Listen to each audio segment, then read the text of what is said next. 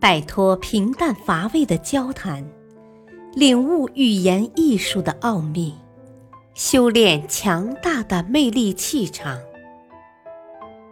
零距离制胜的口才秘籍，把僵硬的言说变得婉转，把黑白的语言变成彩色。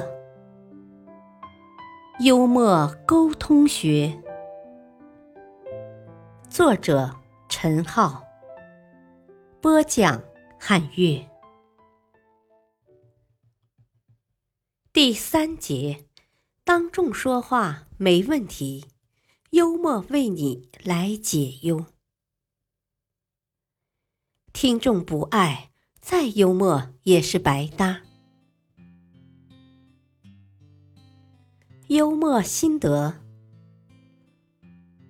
在演讲时使用幽默，必须要注意听众的类型。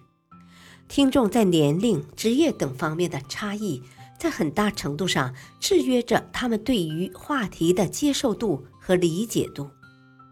如果听众不喜欢你是否幽默，都变得无关紧要了。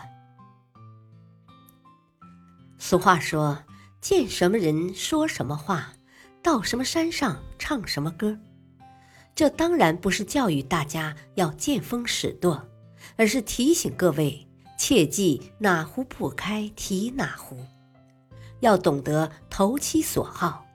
这是对台下听众的基本尊重，也是提升个人形象的最佳机会。话题选对了，才能幽默最大化。演讲者都希望在听众中间引起共鸣，所以选择投其所好的话题就成了必然。举个例子，在给大学生做演讲时，讲的最多的话题，除了学习方法。工作心得之外，就是恋爱问题了。正所谓初恋都是最美好的。假如有戏剧化的谈恋爱的经历，拿来幽默一下，自然会收到不错的效果。有一位知名学者应邀回母校做演讲，他出场后的第一个话题就是讲述自己在大学读书时追女孩子的经历。在我们那个年代，大学不像你们现在这么丰富多彩。我们那时候除了追女孩外，没有什么事情可做。上大学的我平凡的不能再平凡了。那时候什么都没有，就长成我这样的，基本上不用考虑本班的战场，没有我的立足之地呀。我就发展到别班的战场。我看上了一个女生，据说还是五十校花之一呢。你们可别小瞧，五十校花之一可了不得。当时我们可有一百五十六名女孩呢。你们说我那时是弱势群体，我能做什么呢？我什么都做不了。最后想出了一招我能做的事。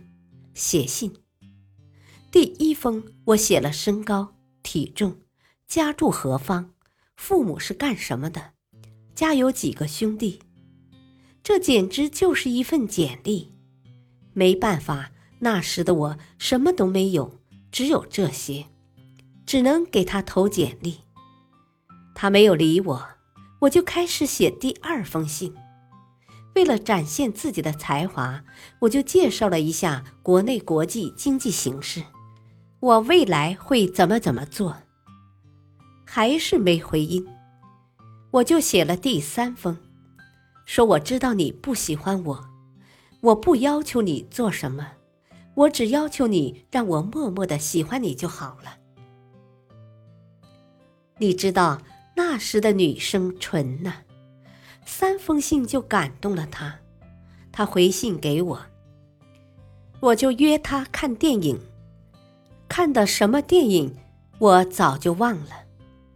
之后我们散步，我对他说：“要不你嫁给我吧？”他很惊讶的问：“你是认真的？”我说：“是。”他说：“好，我嫁给你。”就这样，第一次约会，她就嫁给了我。而后，我们一起走过了随后的二十多个春秋。当时，这段演说赢得了同学们非常热烈的掌声。先不考虑演说者讲话的语气有什么样的效果，单看这段稿子本身就足够吸引眼球了。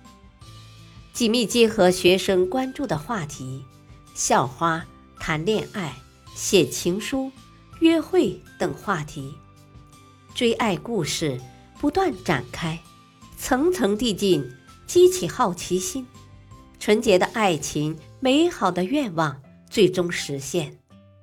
用语精妙，抑扬顿挫，滑稽幽默，这些都跟大学生的心理达到了完美的契合，想不引起共鸣都难。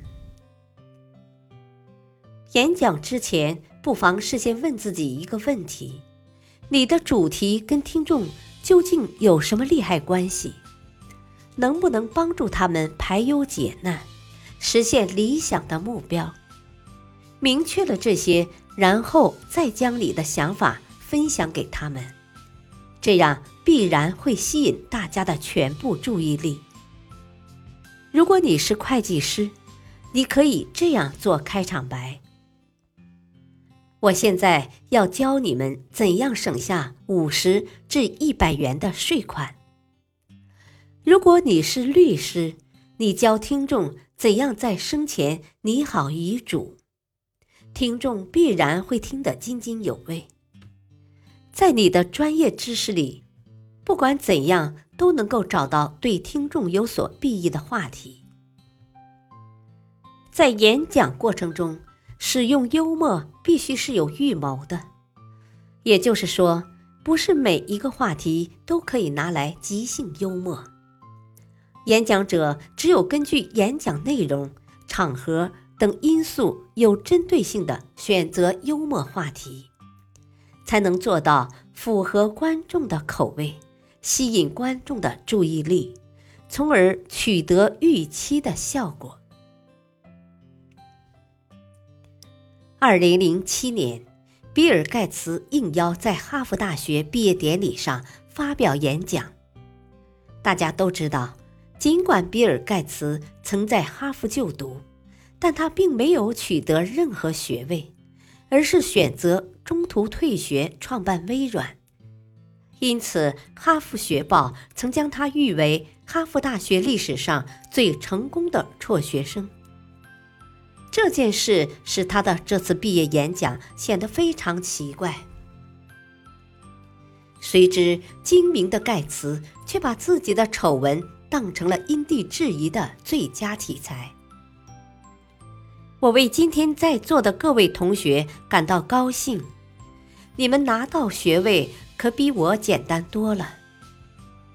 这句自嘲式的幽默，表达了对毕业典礼现场的主角们顺利完成学业的优秀毕业生们的衷心祝福。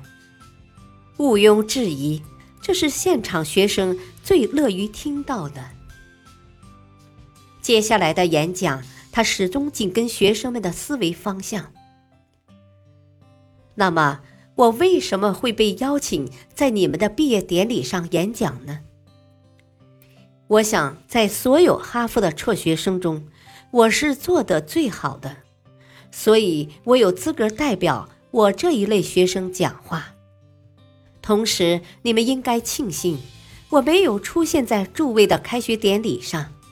因为我是个有恶劣影响的人，我要提醒大家，我使得微软总经理也从哈佛商学院退学了。所以，假如我在你们入学欢迎仪式上演讲，那么能够坚持到今天在这里毕业的人可能会少得多吧。就算一直延续幽默自嘲。盖茨的话题并没有离开毕业典礼这件事情，因为或许他认为自负的哈佛毕业生们渴望听到的不是谆谆教诲，不是怎样才能成功的废话，更不是盖茨个人的奋斗经历。因为这些他们早就知道了。所以盖茨始终在自嘲。在之后的演讲中，他简单讲述了自己认为什么是人生有意义的事情，而有意义和成功是两个层面的话题。很明显，聪明的盖茨不想使在场的高材生们心生厌恶。感谢收听，下期播讲穿插妙语，拨动听众的心弦。敬请收听，再会。